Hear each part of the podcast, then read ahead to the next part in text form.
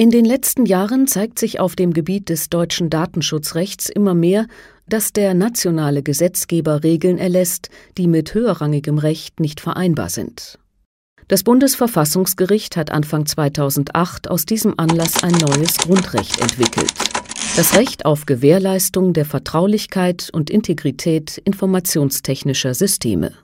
Die Verfassungsrichter sahen sich hierzu genötigt, weil der Staat auf die grandiose Idee verfallen war, einen Bundestrojaner zu entwickeln, der heimlich die Computer der Bürger ausspähen sollte. Die Inkompetenz des nationalen Gesetzgebers in puncto Datenschutz zeigt sich an den Entscheidungen der Karlsruher Richter, die in stetiger Regelmäßigkeit datenschutzbezogene Gesetze wegen Verstößen gegen Grundrechte aufheben. Nun hat der Europäische Gerichtshof im März 2010 eine Entscheidung getroffen, die der deutschen Legislative vollends die Bretter unter dem Boden entzogen hat.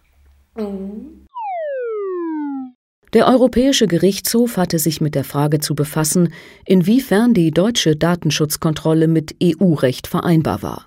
Der Streit zwischen der Bundesrepublik und der EU-Kommission begann bereits im Jahr 2005, da die EU die deutschen Datenschutzgesetze für unzulässig hielt. Der Vorwurf der Kommission war, dass die deutschen Datenschutzaufsichtsbehörden nicht völlig unabhängig agieren würden, obwohl die EU-Richtlinie dies gerade verlange. Den europäischen Bestimmungen zufolge hat jeder Bürger das Recht darauf, dass der Umgang mit seinen persönlichen Daten von einer unabhängigen Stelle beaufsichtigt und überprüft wird. Sinn dieser Unabhängigkeit ist es, etwaige Beeinflussungen von dritter Seite zu vermeiden. Denn nicht selten ist es, dass die Aufsichtsbehörde mächtigen Gegenspielern gegenübersteht. Geschützt werden sollte aber nicht nur vor der Einwirkung von privatwirtschaftlicher, sondern auch von staatlicher Seite. Denn häufig unterliegen datenschutzbezogene Entscheidungen auch politischen Interessen. Mit ihrer Klage wollte die EU-Kommission Deutschland somit zwingen, die Datenschutzaufsicht unabhängigen Datenschutzbeauftragten zu übertragen, die an Weisungen nicht gebunden sind.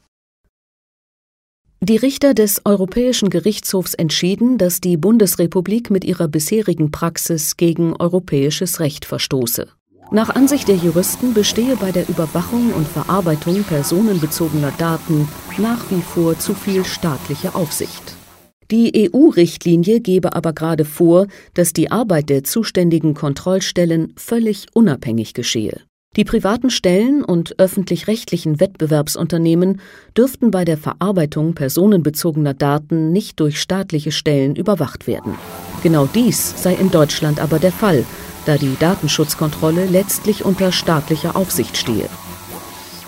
Nur wenn die Datenschutzaufsicht jeglichem äußeren Einfluss entzogen sei, sei der von der Europäischen Union bezweckte vollständige Datenschutz gewährleistet